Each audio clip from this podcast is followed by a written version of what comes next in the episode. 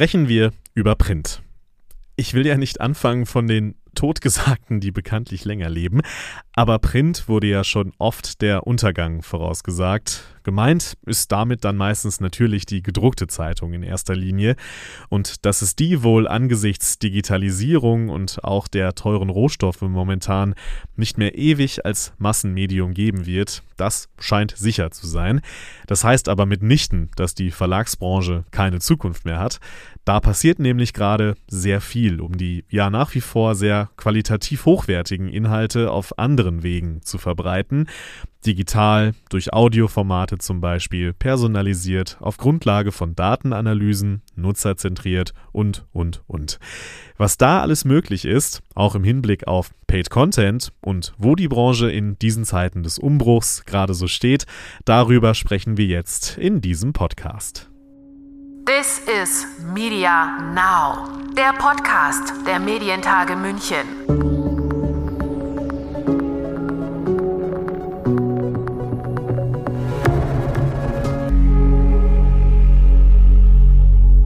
Mein Name ist Lukas Schöne und ich freue mich, dass ich beim Mediennetzwerk, für das ich neben meinem Podcast-Engagement hier ja auch arbeite, dass ich da KollegInnen habe, die Optimismus verbreiten für die Printbranche, wie Trendexperte Magnus Gebauer das bei der digitalen Veranstaltung Media Insights Print getan hat. Chance Nummer eins, digitale Erlöse ähm, für Zeitungen sind äh, großes Thema. E-Paper sind da die wichtige Brücke zu Paid Content, sagen 88 Prozent der Befragten. Zudem natürlich auch digitale Werbeerlöse, bei denen noch viel Potenzial nach oben gegeben ist. Dann neue Kompetenzfelder. Hier geht es vor allem darum, ähm, die Digitalkompetenz in-house aufzubauen.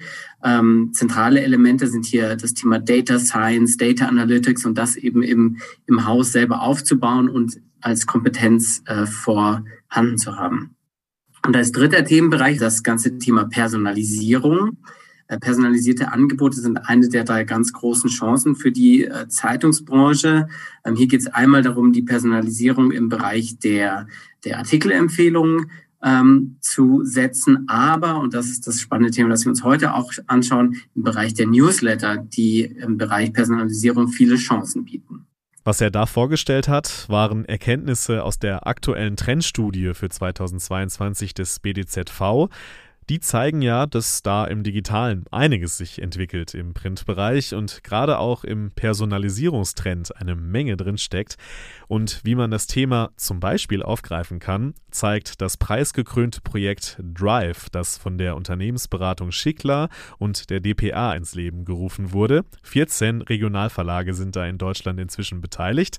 Mit dabei ist auch die Mittelbayerische Zeitung und Manfred Sauerer hat als ehemaliger Chefredakteur und Projektleiter bei Media Insights erklärt, was hinter Drive steckt. Ähm, also strategisches Ziel ist wirklich eine schnelle und nachhaltige Steigerung von Digitalerlösen.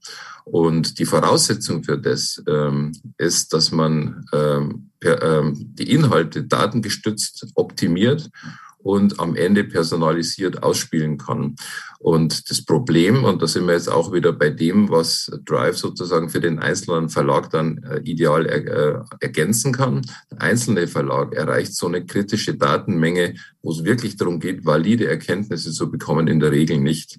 Also man bildet einen verlagsübergreifenden Datenpool und äh, der entwickelt dann ähm, mittels eines Data Science Teams zum Beispiel äh, KI-Algorithmen und Testszenarien und alle Verlage können davon profitieren, weil, nächste Zeile, man nämlich die, die Ergebnisse aller ähm, Experimente, die man macht, aller Tests äh, und aller Auswertungen vergleichbar macht, sodass, ähm, wenn Kollegen in ähm, Ostfriesland, in Aachen oder äh, äh, bei der Märkischen Oder Zeitung Ergebnisse haben, das für die Mittelbayerische genauso wertvoll ist, als hätte es sie in ihren eigenen Bereichen getestet. Man spart natürlich Data Science Ressourcen. Ich habe es vorhin gesagt, das war unsere äh, Angst von Anfang an, dass wir am Ende nicht drei bis fünf Data Scientisten beschäftigen können. Der Aufwand äh, ist grundsätzlich sehr gering und die Kosten werden geteilt. Da komme ich gleich nochmal genauer dazu. Also Printgeschäft, ich habe es gesagt, es ist kaum mehr möglich, Erlöse zu steigern. Äh, kann das Online-Geschäft äh, irgendwie das ausgleichen und ähm, damit das ein Erfolgsgeschäft wird, äh, geht es um Qualitätsjournalismus und Technologie, die eng verzahnt werden müssen. Ähm, die umfangreichen Datensätze, die jeder äh, Tag für Tag auf den journalistischen Portalen generiert, wären hier prädestiniert dafür. Das sind die sogenannten Nutzungsdaten, damit man sieht, was machen die Leute eigentlich mit den Inhalten. Dann hat man natürlich auch äh, Nutzerdaten in der Kundenverwaltung. Und man kann auch äh, durch Hochrechnungen relativ nah an, an die Profile der, der Leute kommen. Und schließlich gibt es noch Artikeldaten. Um was geht's da? Welche Keywords sind drin? Äh, welches Thema ist es? Äh, wie ist es bebildert? Etc. etc.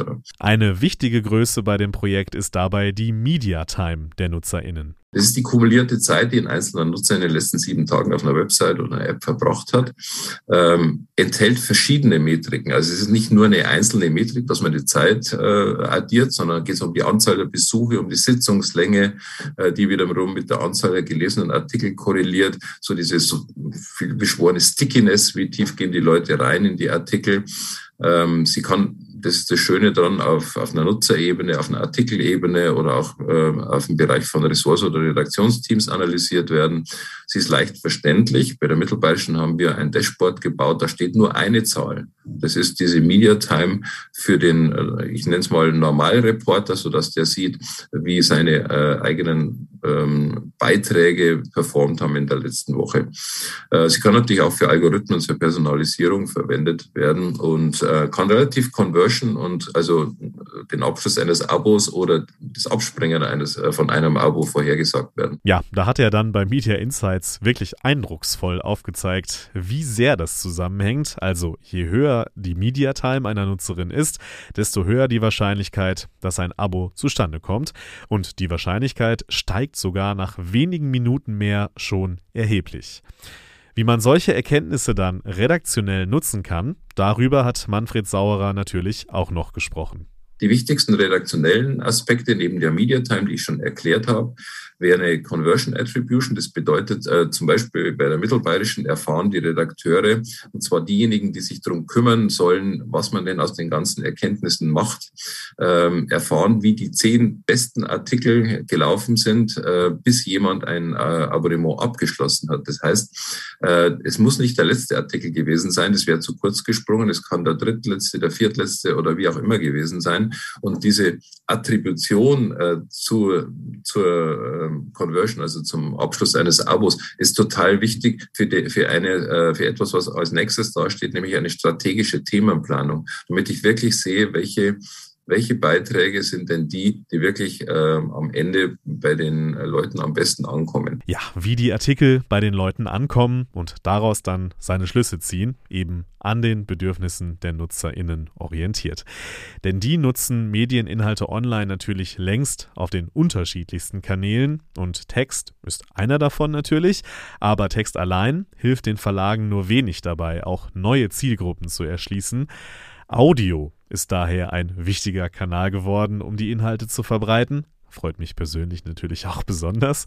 Das zeigen die vielen Podcasts, die inzwischen aus den Verlagen kommen. Das zeigen aber auch Projekte wie das bayerische Startup Ahero von Johannes Gabarek.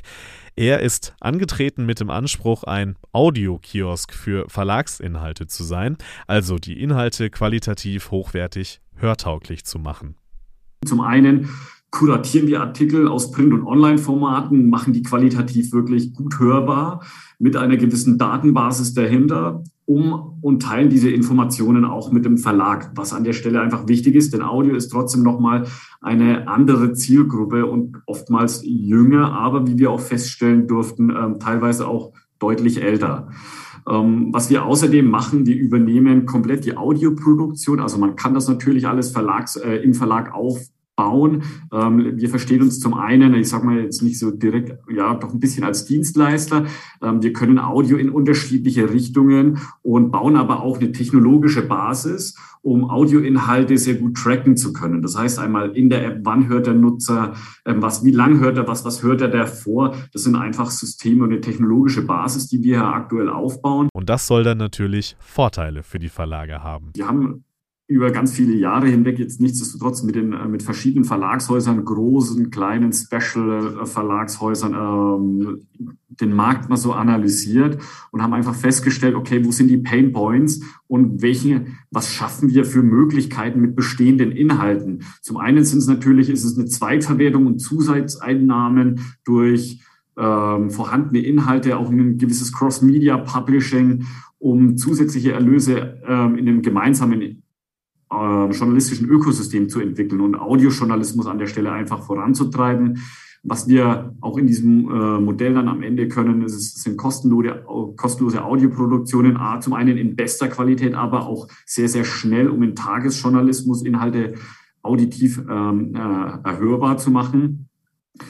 Was die Technologie bei uns auch äh, besonders kann, ist, ähm, wir können Digital-Abos, Print-Abos und Affiliate-Programm mit integrieren, sodass, äh, wenn ein Nutzer beispielsweise, nehmen wir jetzt die mittelbayerische, regelmäßig die mittelbayerische ähm, einfach mal anhört, können wir auch aus unserer App heraus ganz klar sagen, ähm, hier gibt es ein Digital-Abo an der Stelle.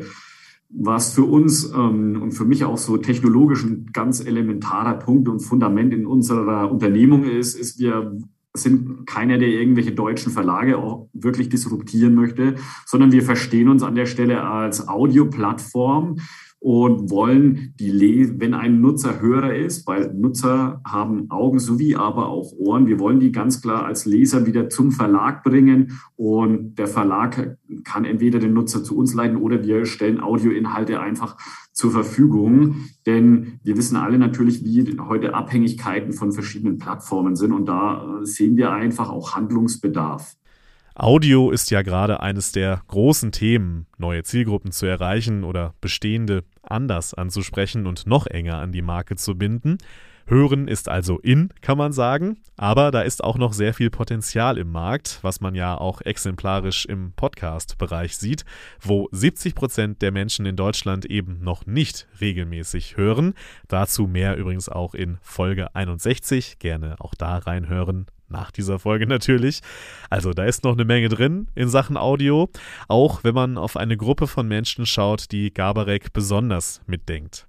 Was es aber noch eine ganz interessante Zielgruppe dahinter gibt, woran wir auch intensiv arbeiten, auch technologisch betrachtet, sind die Menschen, die auf Audio angewiesen sind. Also Menschen, ähm, die eine Leserechtschreibschwäche haben, die Analphabeten sind, ähm, Sehbehinderte, aber auch blinde Menschen, ist der Zugang durch Audioinhalte einfach elementar in ihrem Alltag, weil sie sind nicht mehr auf irgendjemanden angewiesen an der Stelle. Dazu waren wir bereits heute schon an Zentralbibliotheken für Blinde, um zu erforschen, wie benutzen sie Technologien, ähm, sei es ähm, jetzt über Sprachbedienung mit Siri, Alexa und Co., aber auch ähm, Smartphones mit Apps wie Audible. Also da ist ein gewisser Umgang da. Und das sind jede Menge Informationen, die wir einfach auch als Datengrundlage nehmen, um sie in die journalistische Welt mit einfließen zu lassen.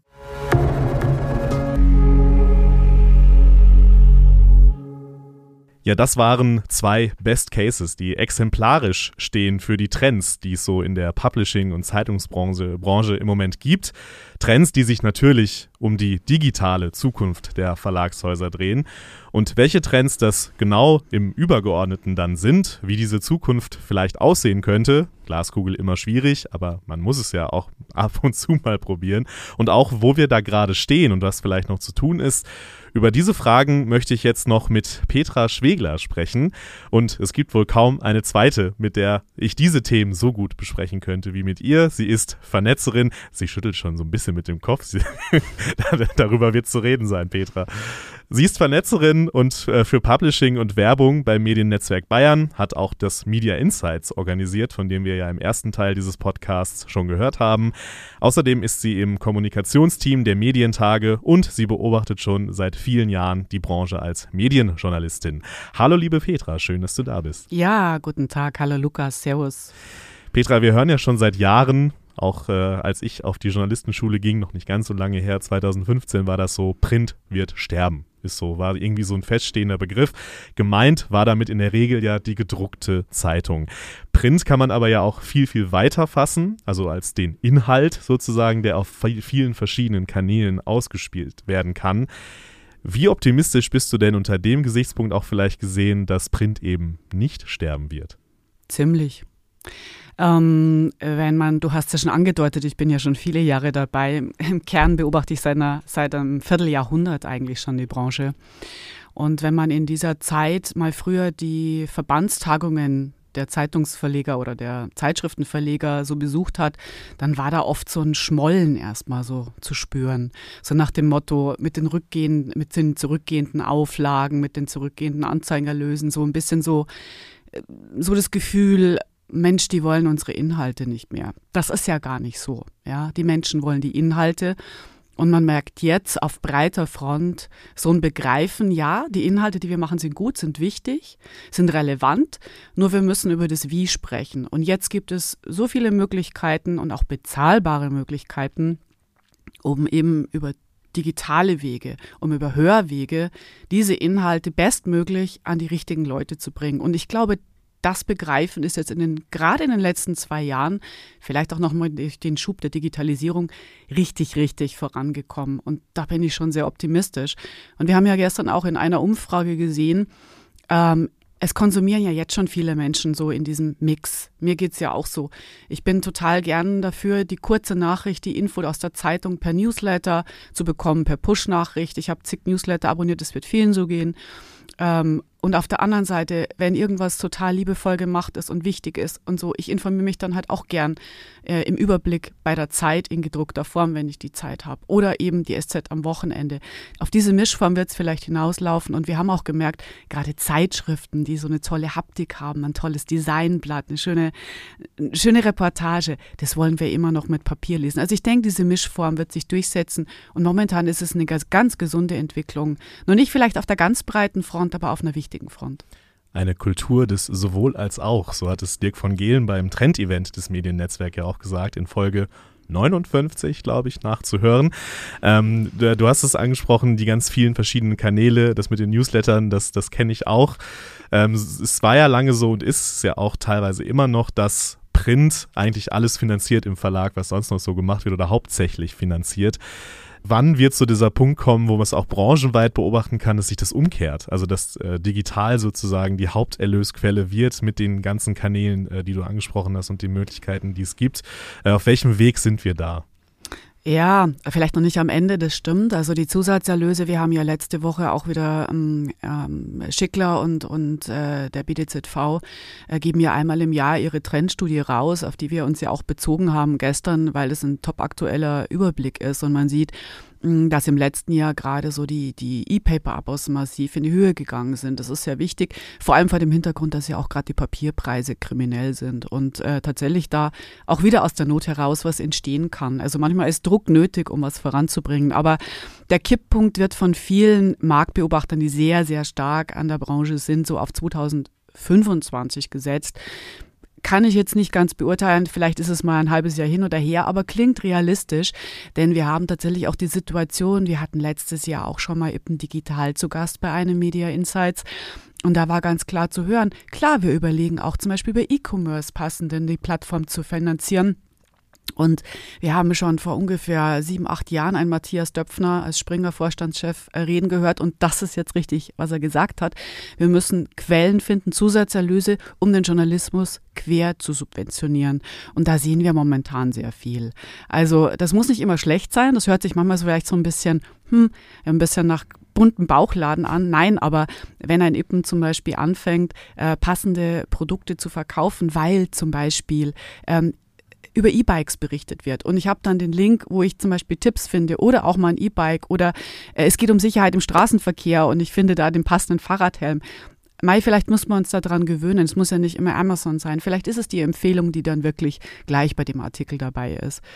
Das, da ist ganz viel am mhm. passieren und ich denke, dass so 2025 als Kipppunkt wirklich realistisch ist. Mhm. Und ich da auch viele Möglichkeiten in dem einen Trend, den wir ja auch beim Trend, äh, beim, beim Media Insights besprochen haben. Du hast vorhin gestern gesagt, also wir nehmen am Tag nach Media Insights auf. Ähm, und auch diese, diese Möglichkeiten, das äh, ja individueller zuzuschneiden und wirklich auch individualisierbar zu machen, das ist ja auch ein, ein Trend, äh, den, den ja auch die Trendstudie des ähm, BDZ, äh, BDZV, äh, so heißt es, du hast ja gerade schon Matthias Döpfner angesprochen, ähm, herausgefunden stattgefunden hat. Und eine andere, ein anderer wichtiger Trend ist, äh, dass Redaktionen Digitalkompetenzen weiter aufbauen werden. Werden wir in Zukunft in jeder Redaktion äh, Data Scientists und Datenanalysten sitzen haben und werden die womöglich möglicherweise wichtiger als Redakteure sein? Nein, das vielleicht nicht. Aber es ist schon auch schön, dass man sieht, dass Quereinsteiger in dieser kreativen und schönen Branche auch eine Chance haben, weil früher hieß es immer, naja, wenn du Journalist werden willst, dann musst du schon schreiben können. Mhm.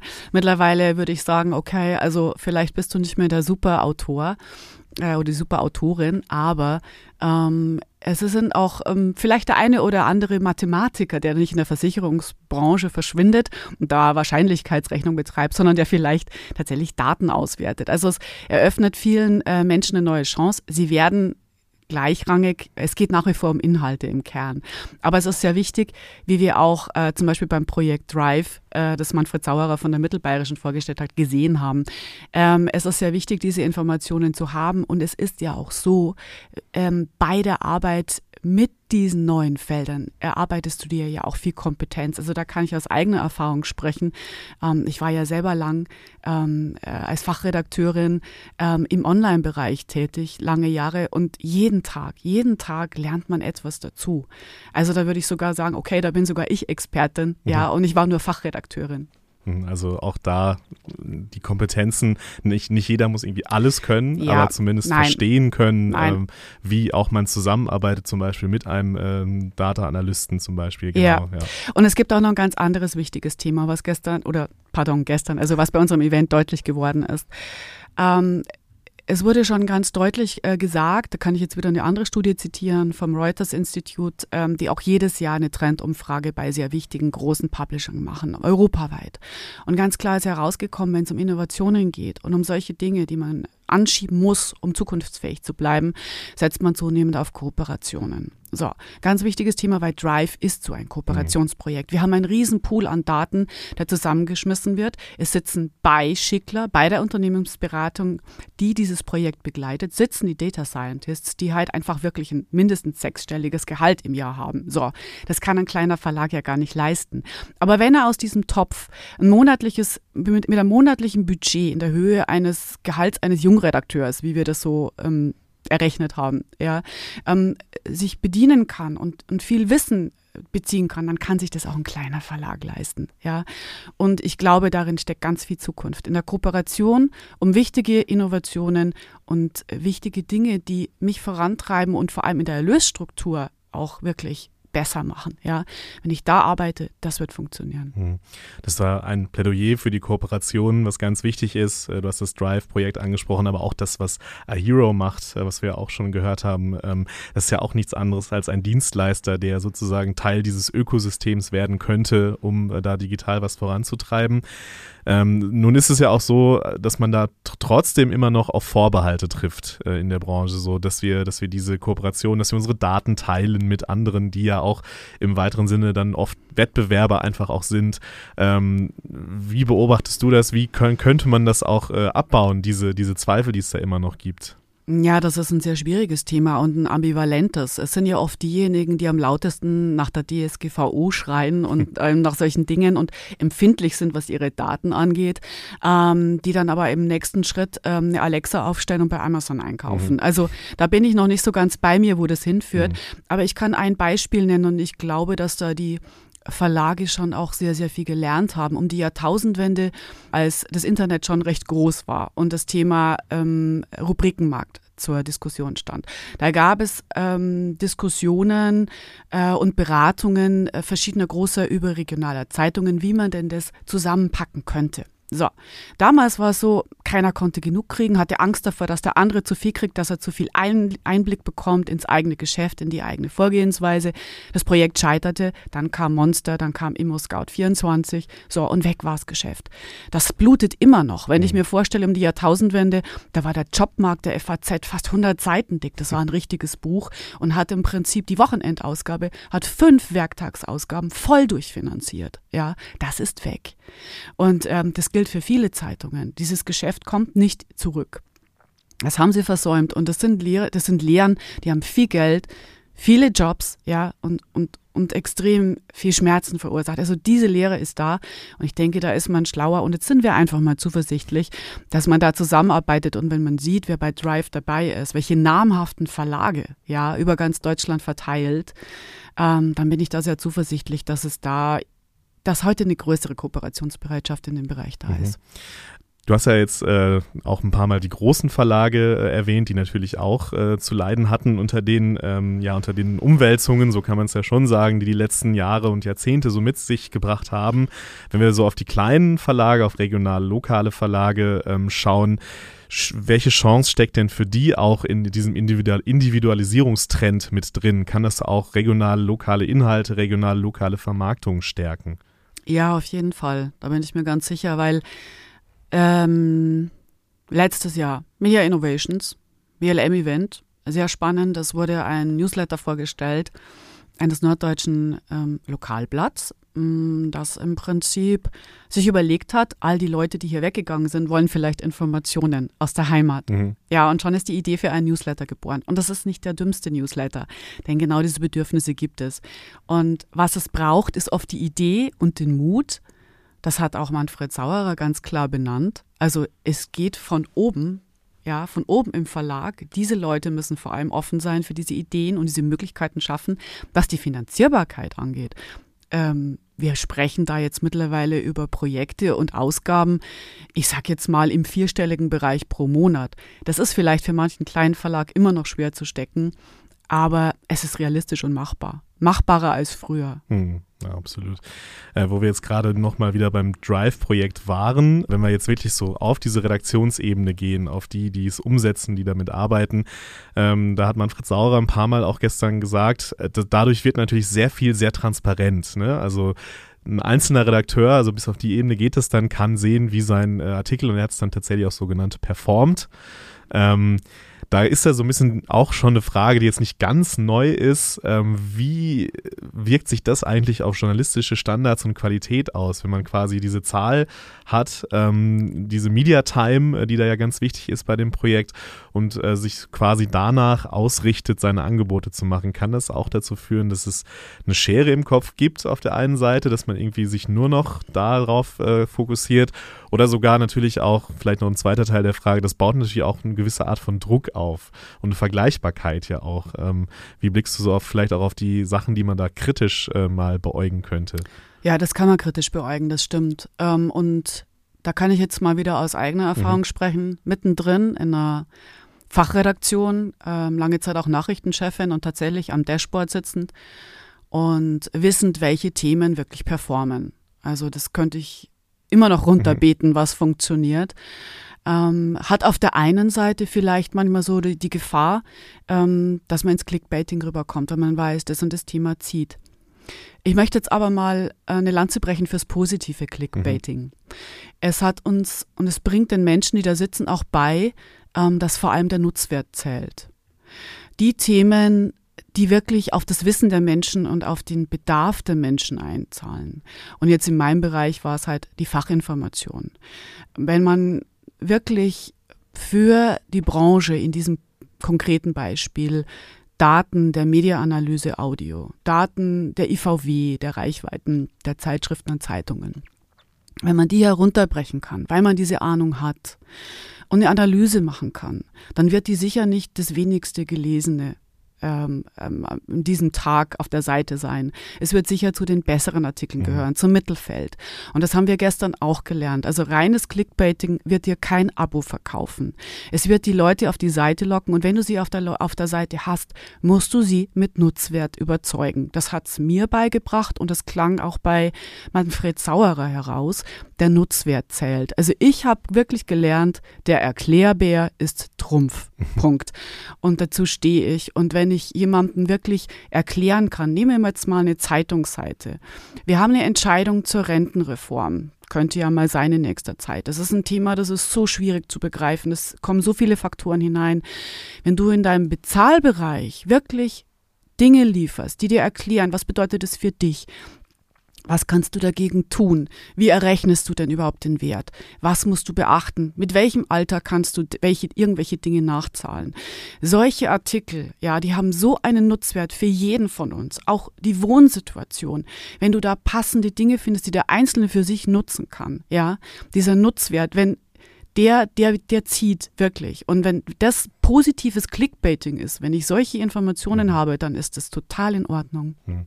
Dann kommt ja das Beste aus beiden Welten sozusagen auch wieder zusammen. Ne? Und genau dieses Plädoyer dafür, dass diese Media Time, äh, im ersten Teil des Podcasts wird es ja erklärt äh, von Manfred Saurer, was es ist, ähm, dass dann einfach, ja, da auch Qualität einfach gewinnt, auch da bei dieser Zahl. Das ist ja auch das, die Idee, die dahinter steckt äh, und auch eine sehr, ähm, ein sehr schöner Ansatz natürlich, äh, dass das auch so funktioniert, dass eigentlich das das dann ist, was die Leute wirklich dazu bringt, äh, am Ende ein Abo abzuschließen. Neben natürlich, und das haben wir ja auch gelernt äh, im, im ersten Teil vom Podcast und in unseren Media Insights, neben den Kanälen, ne? also diese, das dass es halt nicht mehr nur der, der Text ist, der online äh, wichtig ist, sondern solche, solche Projekte wie A Hero zum Beispiel zeigen, äh, gerade Audio, was mich als Audioexperten natürlich freut, äh, ein unglaublich wichtiges Thema ist, um dann auch neue Zielgruppen zu gewinnen, die vielleicht vorher keine Berührungspunkte mit einer Zeitung oder einem Zeitungsverlag hatten und dadurch dann ähm, ja einfach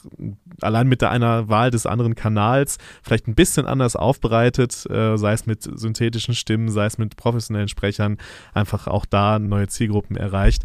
Wie wichtig ist denn das da mit so Dienstleistern, jetzt mal abgesehen von Kooperationen unter Verlagern, Verlagen, ähm, da haben wir ja gerade jetzt schon drüber gesprochen, auch mit so Dienstleistern wie zum Beispiel, wie wir A Hero gehört haben, es gibt ja noch ganz viele andere Podcast-Schmieden, die ja auch schon mit Verlagen zusammenarbeiten. Ähm, ist das ein Ökosystem, was gerade im Entstehen ist, was, äh, was wichtig sein wird, um vielleicht auch dann gegen große, große Plattformen konkurrieren zu können? Ja, auf jeden Fall weil es bezahlbar ist, mhm. ganz einfach. Ja. Und weil diese Leute Spezialisten sind. Und warum muss ich den Spezialist ins Haus holen, wenn ich sehr gut von außen wirklich monatlich klar kalkulierbar den Spezialisten bekomme? Und das sind so gute Leute, die gerade auch aus der Radiobranche kommen. Da haben wir selber schon sehr, sehr viele Beispiele auch vorgestellt bei Medientrage, Mediennetzwerk Bayern.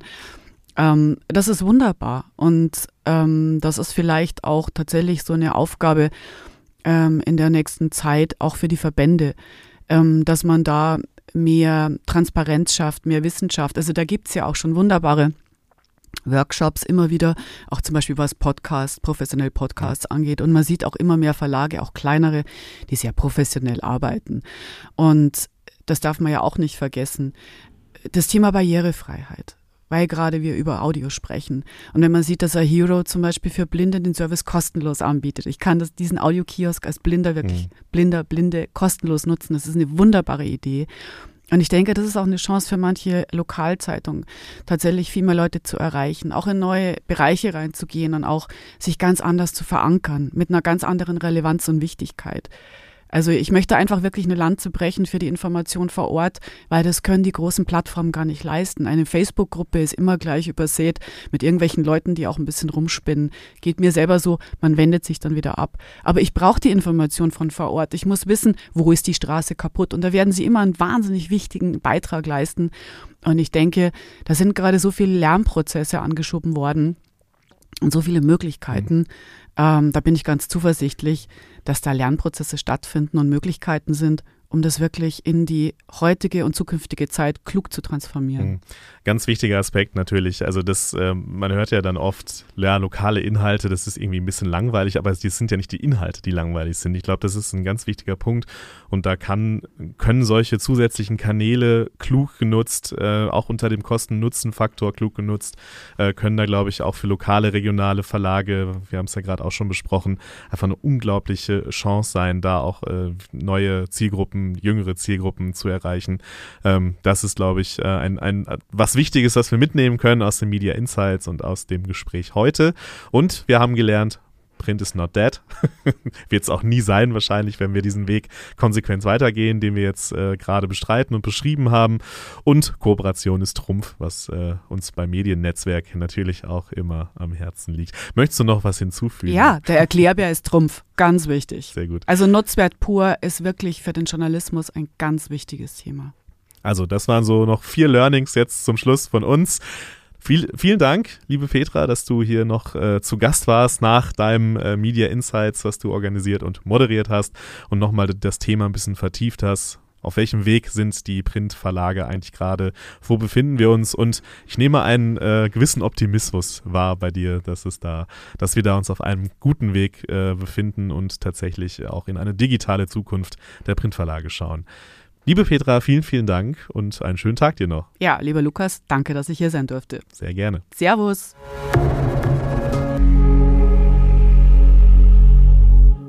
Wer das Media Insights nochmal komplett sich anschauen möchte, der kann das sehr gerne tun auf der Seite des Mediennetzwerk Bayern. Da gibt es dann auch den Nachbericht und viele weitere Informationen generell zu den Medientrends für dieses Jahr 2022. Nicht nur, aber eben auch für die Printbranche. Das verlinke ich wie immer in den Show Notes. Das war's von mir an dieser Stelle. Bleibt uns gewogen, bleibt gesund, macht's gut und bis zum nächsten Mal.